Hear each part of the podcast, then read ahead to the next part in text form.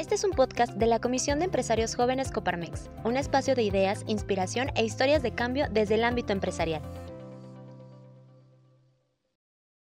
Hola, ¿cómo están? Estamos en un podcast más de la Comisión de Jóvenes Empresarios.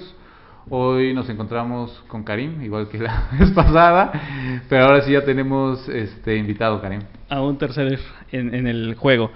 Gracias Íñigo, la verdad es que otra vez qué emoción de volver con ustedes. Eh, ya vimos el segundo podcast y creo que estamos mejorando cada vez más y hoy pues agradecemos a Silver que nos acompaña eh, para hablar de un tema bien interesante que tiene que ver con tecnología, innovación y cambios en nuestro tiempo, ¿no? Entonces, gracias a todos por, por entrar al podcast. Sí, la verdad es que cuando nos dijiste Silver, Silver es parte de la comisión y la idea es que pues cualquier joven que quiera hablar de un tema que le interesa, pues participa aquí. Cuando nos dijiste del tema, la verdad es que yo estaba así como que no sabía nada, pero ayer leí acerca de él y me encantó, la verdad es que me, me voló la cabeza y y pues no sé, me gustaron muchos puntos acerca de ese tema y pero bueno, primero te no sé si te quieras presentar, tú que si eres joven de la comisión porque luego Karim y yo somos como vaselina, así de que nada, estos no van en la prepa, pero ya no, nos creen que estamos pero tú sí eres joven. jóvenes. Hola, ¿qué tal? Pues muchas gracias Íñigo, muchas gracias Karim, gracias a todos los emprendedores y empresarios que nos están sintonizando el día de hoy. Nuestro propósito pues es llegar a ser el podcast número uno de negocios aquí en México y pues el día de hoy vamos a estar hablando de los tokens no fungibles, ¿no? Eh, bueno, todo esto a raíz de que el día 11 de marzo sucedió algo histórico y es que la casa de subastas Christie's, que para que nos demos una idea es una casa de subastas que ha hecho eh, ventas con un valor por arriba de 450 millones de dólares, ¿no? que fue en el año 2017, una obra de Leonardo da Vinci, subastó una imagen JPG que todo el mundo puede bajar en su celular. Una imagen cualquiera digital, o sea, que no existe, digamos. Exacto. Por un valor de ni más ni menos de 69 millones de dólares, ¿no? Entonces sale el New York Times, ¿no? Diciendo... Se burla. Se, se, burla, ¿no? De esa subasta y dice, ¿cómo es que una imagen se puede estar vendiendo por 69 millones de dólares? ¿No? Esto es una burbuja, ¿qué está pasando? Bueno, pues todo eso se explica gracias a los tokens no fungibles, ¿no? Entonces, aquí lo importante es dimensionar cómo es que puedes vender una imagen que todo el mundo puede bajar y cómo estás tú seguro de que eres el dueño de la imagen, ¿no?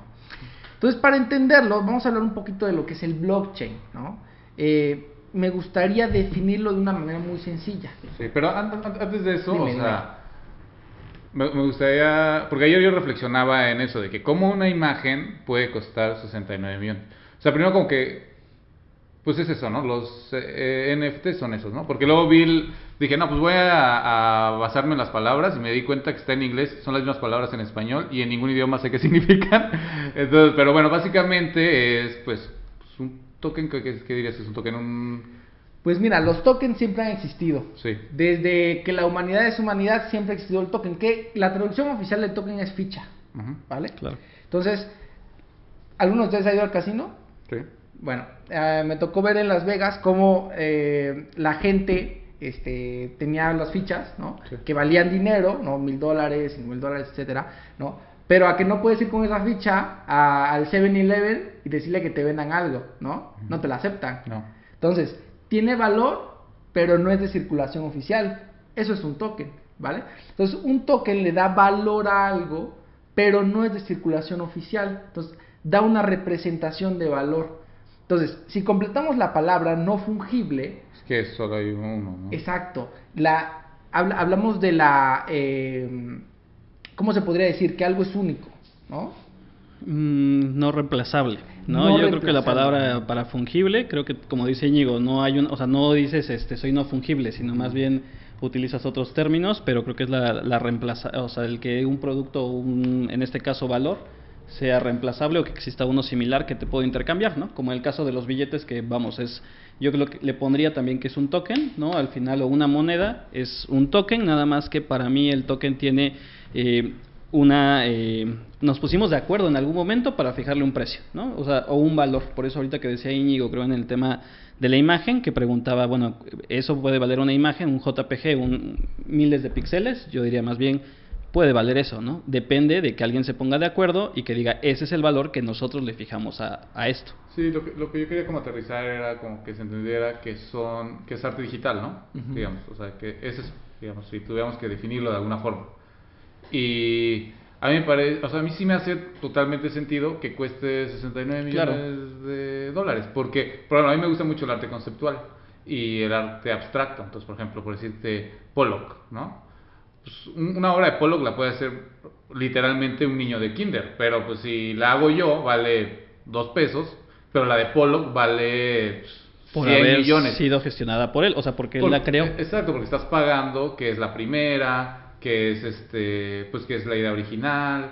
Y esta de 69 millones en particular, como que sí tiene mucho background, porque leí como que son 5 mil imágenes que él hizo, o sea, son 5000 días de su vida que son, pues, no sé, 11, 12 años. Que, que, al final eso tiene que ver con el arte, ¿no? O sea, bueno, el, el arte que a mí me gusta es aquel que te lleva a, a, una especialización, o sea, en el sentido de que para mí, o sea, por lo que a mí me gusta consumir de arte es aquello que haya generado esta sensación de que me costó para poder producirlo, no como el arte contemporáneo, que a lo mejor solamente es una, una demostración de algo en específico.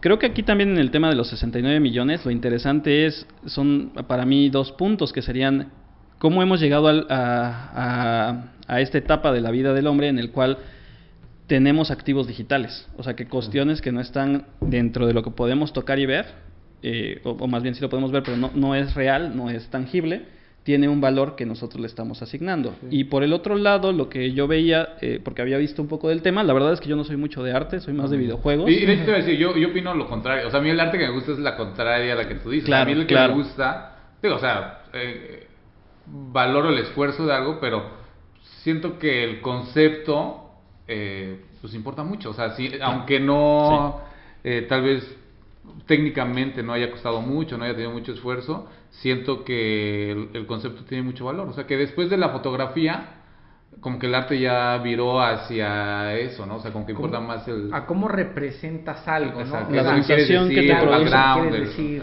sí, yo me refería más a este tema en el cual de repente tienes una mancha de agua en un, en un, eh, en un museo y que hay gente que le está tomando fotos, ¿no? Y creo que hay una historia por ahí en algún museo, no recuerdo cuál, que van y le toman fotos porque piensan que es una expresión de arte y cuando se dan cuenta simplemente es un balte que se dejó y que chorreó del, del que hizo la limpieza del espacio. Seguramente fue un museo de arte moderno. Algo por ahí pasó, ¿no? O sea, por ahí sí, o sea, sí, puede, sí entiendo eso, o sea, sí entiendo esa crítica, pero no, no la conecto con que esté mal el arte moderno, sino más bien hay mucho mal arte moderno, como también había clásicos que tal vez querían pintar un caballito perfecto y le salía chueco, o sea, pero también hay muy buen arte moderno que tal vez no, no, no, es, no requiere mucho este pues esfuerzo técnico, pero el concepto atrás está buenísimo. O sea, sí, nada más lo que decías ahorita de la fotografía sería interesante, porque al final la tecnología también es la no, no todo mundo puede tomar una buena fotografía. O sea, a mí me gusta la fotografía, pero soy malísimo tomando fotos, porque técnicamente no puedo representar, aunque para mí la foto que yo, por ejemplo, tengo una foto en una montaña y puede transmitir algo importante para mí. Sí, pero, pero, técnicamente no tiene tanto. Pero en ese ejemplo que estás poniendo, sería una fotografía conceptual. Claro. O sea, porque estás diciendo que es buena o mala, depende de qué concepto a más allá de la fotografía le estás dando. Pero ya nos estamos desviando. y la idea era escucharte, Silvia, no yo pensé, yo pensé, dije, acabo de ver un video de Íñigo pintando, ¿no? Y dije, es, vamos a hacer este una presentación de un lanzamiento del artista de Íñigo. No, hombre, no, Pero ahí yo entiendo, o sea, retomando el tema, entendería que una vez que nosotros hayamos consensuado que esa fotografía o esa expresión tiene un valor para nosotros, es que fijamos un precio. Y ese precio es precisamente lo que entiendo que tiene que ver con Eso se conecta mucho, claro. Hay algo bastante interesante con los NFT y es que lo que venden los NFT son momentos, ¿vale? ¿Por qué? Por ejemplo, acaba de lanzar una colección, la NBA con Top Shot, ¿no? De los momentos históricos de la NBA, ¿no? Entonces, por ejemplo, lanzan imágenes alusivas, ¿no? Al momento donde Michael Jordan vuela, ¿no? y, y encesta, dos puntos, ¿no? Imagínense poseer el momento en el que Michael Jordan hace ese encesto, ¿no? Esa, esa cesta, ¿no? En el, en el juego. Entonces, se hacen unas imágenes alusivas al momento. Entonces, tú compras esa imagen a través de la tecnología que vamos a estar hablando ahorita más adelante, ¿no? Y te te, pertenece ese momento. Por ejemplo, otro ejemplo, ¿no? El primer tweet se subastó, si no mal recuerdo, ahorita lo, vi, la noticia, arriba de 2 millones de dólares, ¿no? El primer tweet. Entonces tú posees el primer tweet, pero ¿realmente importa el primer tweet? No, lo que importa es la historia que marcó el primer tweet, ¿no? Entonces, aquí estamos viendo ya que lo que se está comercializando es como un storytelling, ¿no? Pero ¿cómo, ¿cómo sabes que lo posees tú? Bueno, eso es a través del blockchain, ¿no? Entonces es lo que íbamos a comentar un poquito. ¿Qué es el blockchain? Tú, tú sabes un poquito del tema, cuéntanos. Sí, o sea, eh, al final es la estandarización de una manera muy práctica. Eh, serían protocolos que nos permiten estandarizar un registro, ¿no? Entonces, y nos da la certeza de que, el, de que lo, del activo digital está bien eh, identificado. O sea, desde el origen tenemos un origen y tenemos un fin y además una transacción. Entonces, en esencia son ese conjunto de cadenas que van a estar generando un registro de información bajo un protocolo eh, que están certificados bajo ciertos, ciertos términos y generan un valor. Entonces, al final es, una, es un proceso que nos permite tener el registro digital como una huella digital a través del tiempo y que principalmente el uso se da en el Bitcoin, pero creo que también eh, otro tipo de registros hacia, por ejemplo, eh, no sé, capacitación, transacciones, eh, me encanta la parte de, competencias eh, para uso de blockchain, es, es parte del Incluso una aplicación que ya está, está haciendo pruebas es con, con las elecciones, claro, con exacto, Y es que, exacto. resumiendo un poquito lo, lo, que, lo que dice Karim y, aterrizándolo un poco, el, blockchain es un registro público. ¿De acuerdo? Que está descentralizado. Correcto. Entonces, entonces este, este, registro público lo que te permite es ver las transacciones que se hicieron y mantiene anónimas a las personas. ¿De acuerdo? Entonces, eso nos abre una posibilidad grandísima de oportunidades. Además, que a, día de hoy esta tecnología es inhackeable, ¿no? ¿Por qué? Por lo mismo que está descentralizado. Entonces, sí, que hay un registro que se da, por ejemplo, tú tienes, nosotros definimos un valor y tú tienes el valor, yo tengo el valor y tú tienes el valor. Sí, y, me explicaron que como antes tal vez una persona tenía un servidor, ¿no? Que además lo puedes afectar, o es como ir como con un notario exactamente. Sí. Pero, pero está en miles de servidores, en miles de notarios, en o sea, bueno, que los servidores son los notarios en este caso, que está en miles de lugares que ya no se puede, este, o sea, ya no lo puede, se tendría que poner de acuerdo más del 60% y ya está imposible. Podríamos decir que es un sistema de notarios digitales, tal vez, o sea, no, para entenderlo, de esa manera, pero para, entenderlo, más, fácil sería como, un, como unos notarios digitales que para que tú tengas el, certificado, todos los todos notarios... se comuniquen entre ellos. Exacto, todos se comuniquen entre ellos y todos se den el visto bueno, ¿no? Claro. Exacto. Entonces, imagínate, es inhackeable, ¿no? Bueno, a día de hoy... Sí, porque al final tú alteras uno, los otros tienen el registro y dicen, a ver qué pasó, esto no es así. Sí, y cuando tienes un cuadro, o sea, digamos, si tuvieras un banco, pues tienes el número que se puede romper, ¿no? Y en este caso pues ya no, o sea, no, no se va a romper. O como que pensamos, es que no lo tengo, pero pues tal vez lo tienes más que lo físico porque lo vas a tener siempre. Pues, hoy tenemos el, tema de los bancos, al final nuestro dinero está en un banco y el banco no tiene ese dinero, tiene dígitos, ¿no? O sea, tiene información, entonces no recuerdo el porcentaje, qué porcentaje de las transacciones son de dinero digital, de, dinero ficticio, que nada más se hizo una transacción que está en el sistema, pero que esto viene a revolucionar este tema de, o sea, el blockchain nos permite las transacciones. Además siempre gana el artista, o sea, siempre puede, porque si yo tengo uno una obra y luego la vendo, por cada vez que yo la venda le van a seguir dando un porcentaje al creador y eso la verdad es que este, porque se quedó el registro. También está muy bien. Y además puedes ligar a esa misma obra otro trabajo. Por ejemplo, estaba viendo de un músico que dijo, quien tenga este mi NFT le voy a regalar 10% en mi siguiente disco, o sea que además puede servir para después seguirle sacando jugo al usuario. Y al final democratiza, ¿no? O sea, la gran ventaja que tenemos hoy con los activos digitales es esa parte, que todos vamos a tener una participación. Aquí ya no es tú te quedaste con ella y le sacas frutos, sino más bien en todo momento se quedó el registro de que el dueño inicial de esa transacción o de ese activo fue tal persona. Entonces estamos teniendo también transparencia en la información.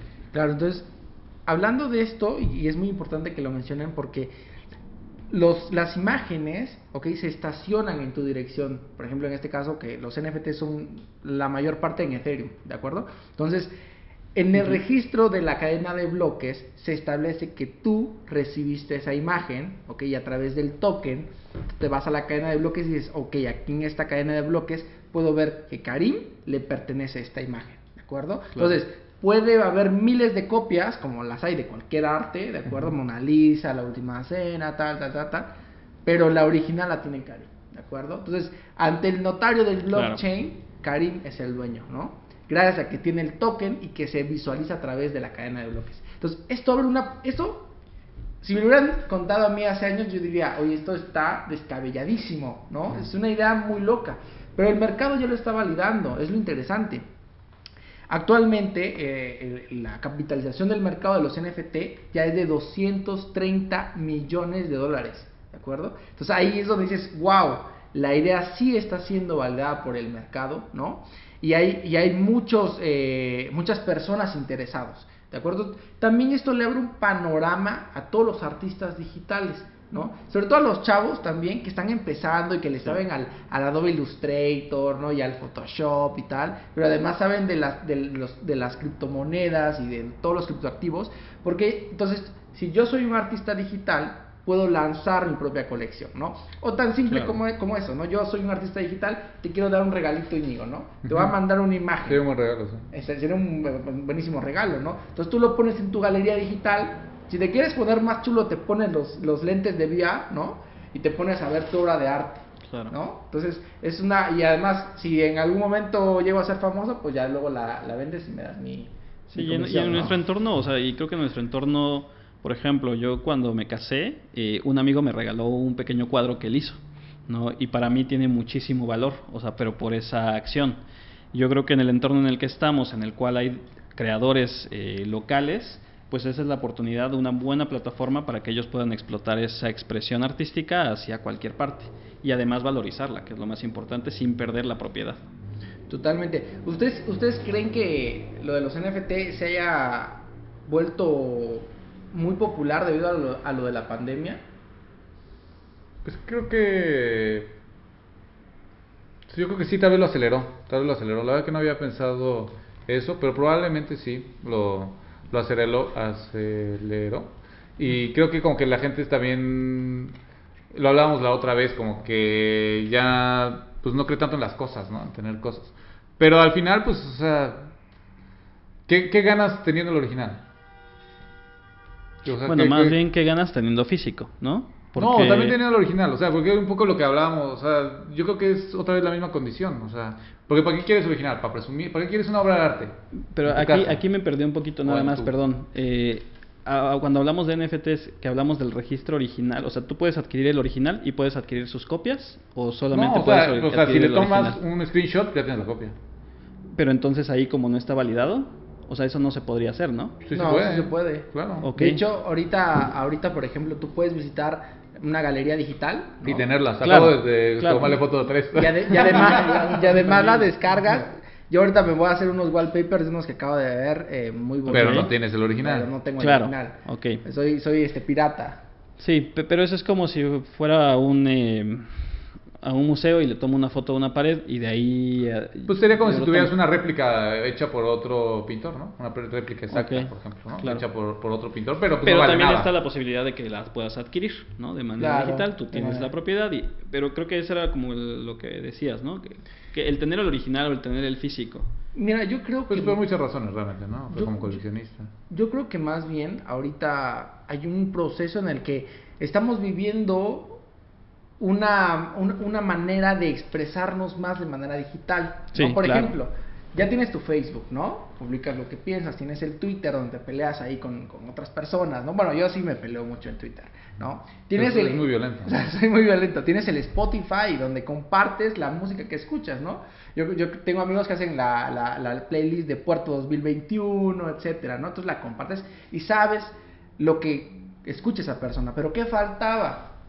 Que sepas el tipo de arte que ve esa persona, ¿no? Entonces, es una forma de llevar a un nuevo nivel nuestra vida digital. Hay muchas personas que dicen, oye, es que a mí no me interesa la vida digital y está bien, ¿no? Pero hay un, un gran abanico de cosas que se está perdiendo, ¿de acuerdo? Y otras, otras personas que, que dicen, oye, si existe la vida digital, ¿no? Y es una extensión de nuestra vida. Bueno, aquí hay un debate enorme, ¿no? Que nos llevaría, creo que, otro podcast, ¿no? Sí. Pues sí, o sea, yo soy de esos que no tiene vida digital, pero pues sí, la verdad es que sí, sí acepto que es una, pues una realidad, porque si estás en tu computadora y estás todo el tiempo ahí, todos tus sentidos están en la computadora, pues realmente vives más ahí que en la vida real, ¿no? Y me hace mucho sentido que la gente interactúe ahí más, que tal vez se preocupe más cómo está vestida su avatar ahí, y etcétera, ¿no? O sea, tal vez le importe más comprar una parcela virtual que una real. O sea, sí entiendo que eso puede pasar, o que está pasando, Mm, de manera descriptiva. No sé si quiero ser partícipe de eso, pero sí. Sí, y creo que hay una industria alrededor de esto, ¿no? O sea, el, el caso, el claro ejemplo son los videojuegos. Creo que hay un videojuego de Nintendo Switch que se llama Animal Crossing. Animal Crossing, así es. Y justo es, o sea, el, el proceso es como fabricar una vida en torno a tu granja, tu casa, tu propiedad y es tu propiedad digital entendería que algo, algo sobre eso también el, mundo se está moviendo hacia eso y como dices, el mercado lo valida. Entonces, en el momento que el mercado lo valida y la gente está comprando, se vuelve realidad. Todos vivimos en ficción. Claro. Y las cosas son real porque la mayoría lo piensa. Una vez que la mayoría lo piensa, es la realidad. Sí, es como este ejemplo de una mentira que se dice mil veces se convierte en verdad. Sí. Así la cosa es que todos lo crean. yo me acuerdo que cuando era más joven, ¿no? Este, tenía Penguin, o no sé, no me acuerdo este juego, ¿no? Donde tenías un avatar de pingüino. Entonces yo, yo me fijaba en las pingüitas que tenían mejor vestido, ¿no? Y le decía, oye, ¿quieres ser mi novia? ¿No? ¿Te imaginas? Ya ahorita compras ropa para un pingüino lujurioso. pingüino lesbiano. bueno, hablando ya del tema de la validación, eh, ya hay muchos NFT que cuestan millones de dólares. Un claro ejemplo están los cyberpunks, ¿no? Que son unos monitos medio feitos, ¿no? Son monos a ver, como te digo, el arte es subjetivo. A mí no me gustan, ¿no? Hay, hay, arte digital que sí me gusta, eso no me gustan, pero al un principio se regalaban los cyberpunks, imagínate.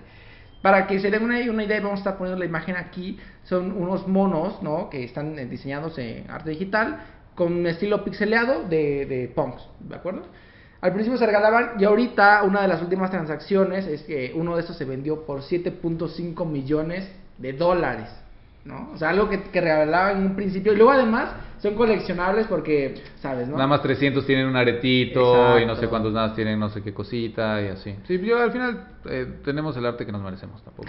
claro. Pues, eso es más criticable. Oye, pero yo cuando veo que una imagen de estas se vale, vale 7.5 millones de dólares, digo, por Dios, ¿a qué me estoy dedicando? ¿No? O sea, hay una gran oportunidad ahí Pero, enorme. Bueno, no sé, no sé también, eh, creo que este ejemplo de los 69 millones, creo que era 69 millones con esta, con esta obra, entendía que la persona que la compró, o, creo que eran dos personas. Son anónimos. son, anónimos, exactamente, pero también eran una postura, o sea, era una declaración ante la sociedad de lo nuevo, o sea, lo nuevo y lo que sucede. Y, de lo que dijiste de que por qué no estoy este, haciendo rico, yo pienso, pues que eso se ve en la superficie, pero pues, pensemos otra vez en ese mismo cuadro. Son 5.000 imágenes, o sea, son 12 años de su vida, 13 años de su vida, que esa persona estuvo trabajando antes de comprarla. O sea, sí puede haber muchas oportunidades, pero si estás en tu casa y no estás haciendo nada, o sea, no importa si es virtual, si es real, la vida, pues es vida. O sea, no, tienes que hacer las cosas para que se te dé este, la oportunidad. No sé, pienso como en los boxeadores que dicen, ay, no manches por subir y que me madre el Mayweather. Pues sí, pero el Mayweather no pasó en la calle y el primer güey que estaba haciendo nada subió, o sea. No, y además hay un entrenamiento, hay una constancia y disciplina. Hay, o sea, hay, hay, trabajo que se está generando para llegar a ese valor. No, eso yo lo podría hacer, bueno, pues hazlo. Exacto, claro. Claro, claro bueno, es una, una, un poco una analogía, ¿no? Yo creo que y bueno, hay, hay, muchas personas que van a encontrar una gran oportunidad, pero bueno, ya después veremos los matices porque, como lo dices, no es tan fácil, ¿no? O sea, a ver, si soy un artista digital y tengo una comunidad, ¿no? Que valide también las ideas que yo estoy plasmando en el arte, es más fácil que se vendan esos NFT. Pero si no, nadie me conoce, ¿no? Si yo lo lanzo así de buenas a primeras, igual sería un buen regalo, pero igual no vale el millón de dólares. claro. Sí, a mí lo que, lo que no me gusta es que tengo la impresión que desde el inicio está muy ligado en el tema económico. Y creo que eso siempre de una u otra forma pues empaña el arte en general. Entonces eso es algo que como que, como que siento que, pues sí, tal vez hay muchos artistas que lo hace, pero pues como que está muy ligado desde el inicio como, como arte económica, como un ente económico. Y eso no me encanta. Claro, porque por ejemplo ahorita, bueno, hace un paréntesis, hay un marketplace que se llama OpenSea.io, si alguien lo quiere buscar, eh, OpenSea.io, ¿no? donde tú puedes hacer transacciones. Y de hecho, sí está muy ligado al tema económico porque en este marketplace y en casi todos, tú puedes ver el historial de cómo se ha vendido esa obra. Entonces, ya mucha gente lo, lo está viendo ya como el tema de especulativo, ¿de acuerdo? Y como artista estás haciendo lo que va a costar más, ¿no? ¿No? O sea, tal vez estás muy eh, enfocado en hacer una obra de arte que sea una obra vendible. Sí y no, porque como te digo, tiene que haber una comunidad atrás de ti, ¿de acuerdo? Que respalde, es decir, tienes que tener un estilo que ya tenga unos seguidores, ¿me entiendes? Entonces, la imagen que hagas va a ser muy ad hoc a lo que ya están acostumbrados. Primero crear tu estilo. Pero que tiene que ver con lo mismo que dice Íñigo. O sea, al final la producción, la pieza, lo que estás haciendo está ligada a lo que ya viste que tu mercado está pidiendo. Entonces lo produces y a lo mejor no hay tanta... la primera original y que, bueno, pero tal vez es lo que el dilema de cualquier artista, ¿no? O sea, seguir haciendo lo que ya... Sí, claro, sin innovar, cambiar, este, pero sí marcando un estilo. Claro, por ejemplo, a día de hoy también hay algoritmos que están diseñando imágenes ¿de acuerdo? Y entonces luego se comercializan, pero lo propio los algoritmos las música, que ya saben hacerla pues, como te va a gustar. Sí, exactamente. Entonces, pues creo que sí está súper ligado al tema económico, sobre todo porque estás viendo en tiempo real cuánto está costando la obra. ¿no? Y, y, creo que lo más interesante otra vez son los activos, los activos digitales. O sea, vivimos en un mundo en el que así como tenemos activos físicos y los podemos ver, maquinaria, equipo, unidades de transporte, también vamos a tener activos que no tienen un, elemento físico, ¿no? No hay peso, no hay, están dentro de una computadora y están validados por un sistema de blockchain. Entonces, al final creo que también, por ejemplo, algoritmos, aprendizaje, eh, decisiones que hayamos tomado en la empresa serían muy interesantes que pudieran estar conectadas en este tipo de sistema, de ecosistema. Claro, sobre todo, por ejemplo, por ejemplo, bueno, yo lo aterrizo un poco también como, como veníamos hablando del tema de los videojuegos, ¿no? Hay un mercado súper alternativo de skins y de armas y de todo esto, ¿no? Que que no se podía comercializar antes, ¿no? Entonces, eh, ya mucha gente está migrando al tema de los NFT, entonces si tú bajas, te consigues un skin que luego igual son rarísimas, tal, bueno, yo casi no juego videojuegos, pero tengo conocidos. Luego esa arma es súper rara, ¿no? Y luego la comercializas con otro allá por fuera del juego, ¿no? Y entonces ya se hace un mercado donde ya está manejando un ingreso económico. Pero lo interesante creo que es el proceso, porque hace años, hace 10 años, por ejemplo, en Warcraft había skins, que yo sí soy bien adicto a los videojuegos, eh, y había skins y la transacción era bien complicada. O sea, poderlo pasar de propiedad de alguien al, siguiente dueño era complicado. Hoy creo que lo interesante de todo esto es que las transacciones digitales se han vuelto muy sencillas. y lo interesante precisamente es eso, que si lo llevamos a, no decimos el mundo real, ¿no? sino lo, lo ponemos hacia todo lo que podría ser el día a día la transacción que puedes tener entre una unidad y otra, o sea, por ejemplo, si queremos hacer un negocio nosotros, creo que basado en ese tipo de principios podríamos crear incluso monedas, ¿no? O sea, porque el, Bitcoin no es nada más, existe una sola denominación, sino más bien puedes crear ciertos activos, incluso vamos a decirlo, dinero que solamente esté dado para nuestro grupo de trabajo. Entiendo que así funciona, ¿no? Entonces, lo interesante de todo esto, creo yo, y, y para para también mencionarlo, es que esas prácticas de procesos eh, de transacciones tan transparentes y que tienen que ver con un flujo correcto entre quién fue el dueño inicial y quién fue el dueño final, creo que esa práctica, independientemente de si es arte, si son skins de videojuego, creo que se pueden llevar a, tener un mundo más democrático, ¿no? A través de, los procesos digitales. Sí, eso sí. ¿A dónde creen que va a ir el mercado en los próximos años de los NFT? Según su visión, ¿qué piensan? Acabo de aprender ayer qué son.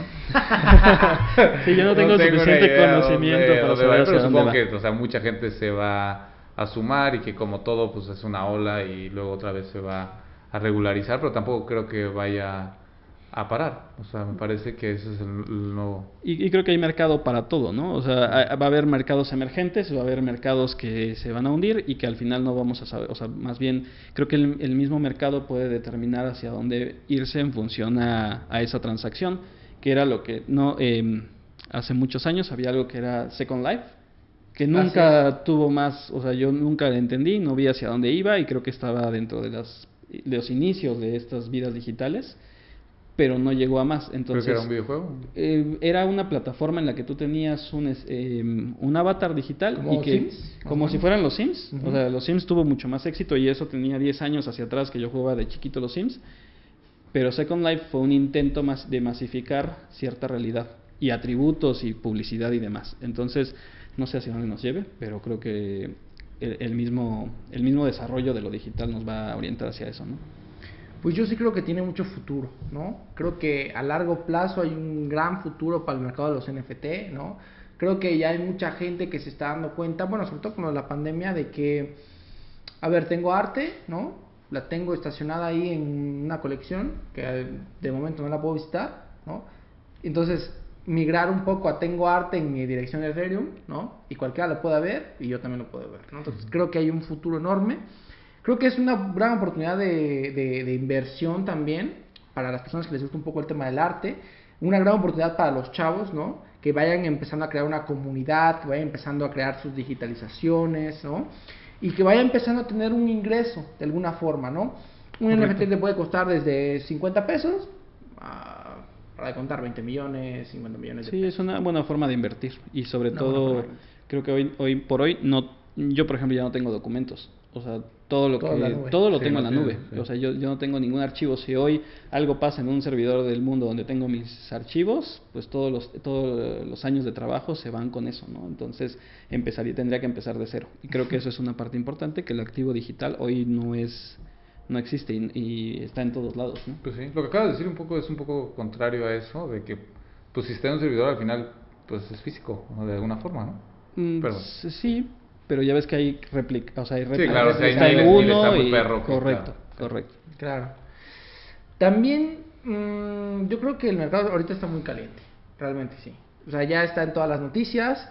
Hay un viejo adagio que se dice en los mercados financieros que es si algo ya sale en las noticias, es que está próximo a tener un descenso. Ya está tarde. Ya estás tarde, ¿no? Correcto, sí. Entonces, eh, yo creo que a corto plazo puede haber una caída en los precios de los NFT. De hecho, ya se está viendo. 22 de febrero, día de hoy, los NFT han estado bajando de precio.